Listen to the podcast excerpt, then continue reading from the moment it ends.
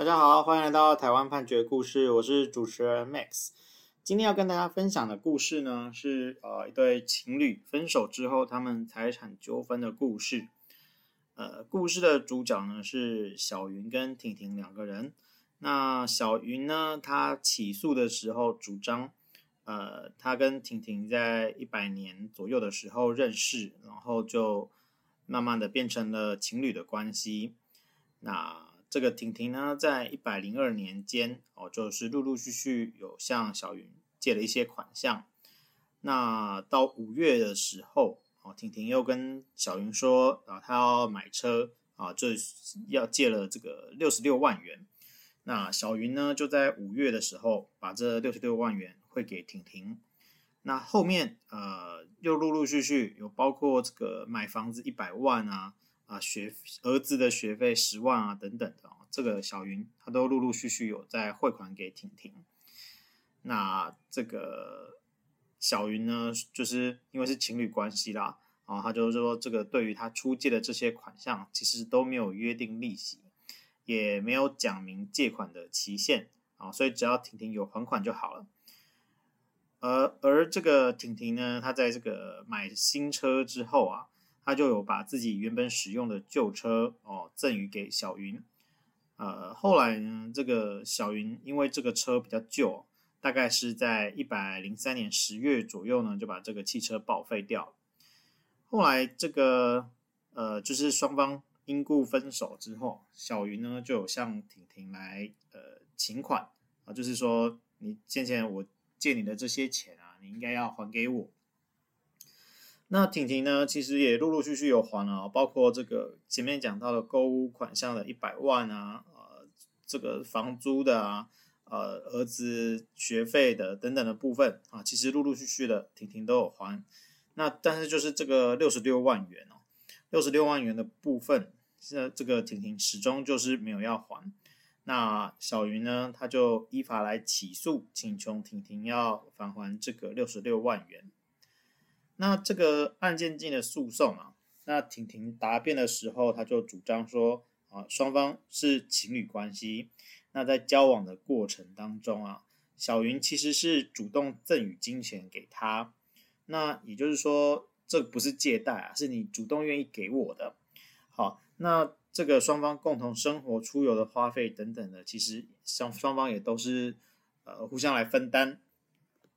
那在一百零二年五月当时哦，这个婷婷是说，呃，她当时呢是有一个自自小客车，她自己有车嘛。那这个车呢，其实功能跟性能都很好，其实是能开的。而且她当时的邮局账号哦，还有七十二万元左右，所以呃，她其实是没有必要借钱的。那这个部分。既然他没有借钱，所以婷婷的意思就是说，是小云主动要赠与这六十六万元给他的。那为什么会要赠与这个六十六万元哦？那是在交往当时呢，小云呃觉得说，因为婷婷搬家到台中啊，需要往返台中跟埔里，啊双方呢其实会一起出去玩啊等等的，所以呃开个新车比较安全，好，所以呢这个小云主动就提出说要把。要赠予他六十六万元嘛，好，然后大家换个新车啊，这个也比较开心一点。那这个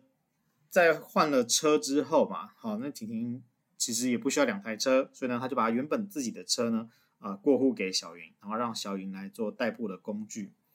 结果呢，这个双方啊，在一百零三年哦，就是其实就就有第一次分手啊。那当时呢，小云就。有把婷婷相关的东西都整理或丢掉了，那同时呢，也就把这个就是原本婷婷给他的这台车呢，也就报废掉。哦，所以并不是因为这个车，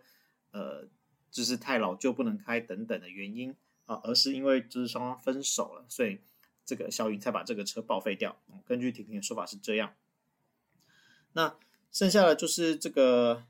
呃六十六万元的部分哈，六十六万元其实。呃，婷婷的意思就是说，他是呃，他其实愿意处理哈，这就是说，这个因为其他赠与的款项他也都还了，好，那他愿意处理，但是说就是当时虽然是六十六万元进来了，但是既然这个车啊折旧之后其实也不值这个价钱。那一个就是你把车开走，那不然就是现在现值多少啊？那我就还多少给你啊？但是因为双方交涉的过程当中，啊，这个小云就是坚持说当时是六十六万元借他，那六十六万元回来，啊，所以双方没有办法达成共识啊，所以才闹上了法院。那法院呢，首先就是说哦。所谓的借钱这件事情啊，在法律上的呃名词叫做消费借贷啊。消费借贷呢，指的是啊当事人一方移转金钱哈或其他代替物的授权给他方啊，约定他方以种类、品质、数量相同之物返还的一种契约。也就是说，我可能就是借你台币，那你就台币还我啊，不然的话，呃，这个你的种类、品质跟数量要是相同的这样子，好。那从诉讼的角度来说啊，就是呃，你要主张哈，你跟对方有消费借贷关系，因此对方有返还的义务的时候，那呃，你就应该要就这个借贷意思啊，互相表示合致，就双方都是认定这个是借贷的这件事情啊，还有借款已经交付的这件事情啊，你是要负举证的责任啊，这是从原告的角度。那因为双方啊，这个。就是关于钱的往来这件事情，其实都没有争执啊。那这个小云是主张说啊，双方这金钱往来呢，全部都是婷婷跟他借的啊。但是婷婷呢啊是否认啊，婷婷否认说这个都是呃否认这些双方的金钱往来是呃借贷啊，他主张是赠与，是小云主动的赠与。所以呢，这件事情呢就回归到刚刚法院讲的啊，所以应该是要由主张权利的小云来负举证责任。那由于双方是情侣的关系啊，这个其实呃不太容易去判断哈、哦。那呃就算是赠与，但是赠与受赠的这一方呢，把赠与物主动返还给对方，其实这件事情跟经验法则也不违背啊。因为这种状况其实也也不会说不会发生，所以呃不能够因为这个金钱往来的状况就直接认为双方。这个金钱关系是借贷，那呃，法院后来做成判断的主要依据呢，其实是双方的这个简讯的对话内容。那简讯对话内容有包括说，呃，这个小云好在一百零五年九月的时候有发给婷婷说，啊、呃，这个是我给过你的钱，现在请你还我。好，那 Focus 的六十六万元啊，之后再讨论。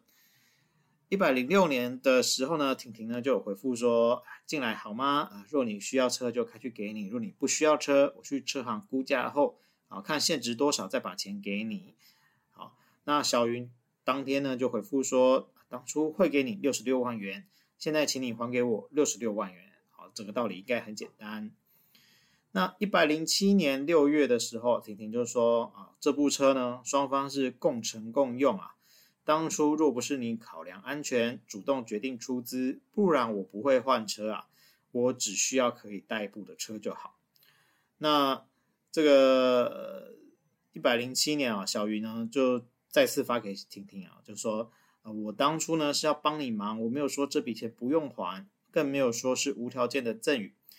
啊，当时如果你觉得我的建议不妥，你可以拒绝啊啊，但是你既然拿了我的六十六万元，现在就请你还钱。好那婷婷呢，她也生气嘛，就回复说：“哦，第一呢，那时候我有车，其实不需要你帮忙，啊，不要颠倒是非，啊，第二个啊，每个人都应该对自己的决定负责，啊，第三呢，就是说啊，这个我从来没有跟你借过一块钱，好，等等的。那后来双方就呃越吵越激烈了，好，那这个法院呢，他呢就是观察了这上面的这些简讯的内容啊。”他就认为说，双方呢都没有谈到小云交付婷婷的这个六十六万元是借款，啊，所以没有办法证明呢双方是有消费借贷契约的合意。所以啊，虽然不能够因为双方是情侣的关系，就认为啊这个小云交付六十六万元的原因是赠与啊，啊，但是呢你也不能够啊认为说这个婷婷把款项。交还给这个小云的部分啊，就不是呃，就不是返还赠与物，而是清偿借款。啊，换句话说，这个事实其实呢是很难判断啦，哦，因为毕竟是情侣之间的事情啊。但是因为小鱼你是原告啊，你必须要证明嘛，那你没有办法证明，所以法院就没有办法准许你的请求。啊，法院最后呢就驳回了小云的请求。我们今天呃介绍的这个故事呢，是台湾南投地方法院一百零八年度诉字第一百五十一号民事判决。我们每周一会更新，欢迎大家邮件可以回馈给我们，或是告诉我们你们想听的主题，让我们一起来听判决里的故事。我们下周再会。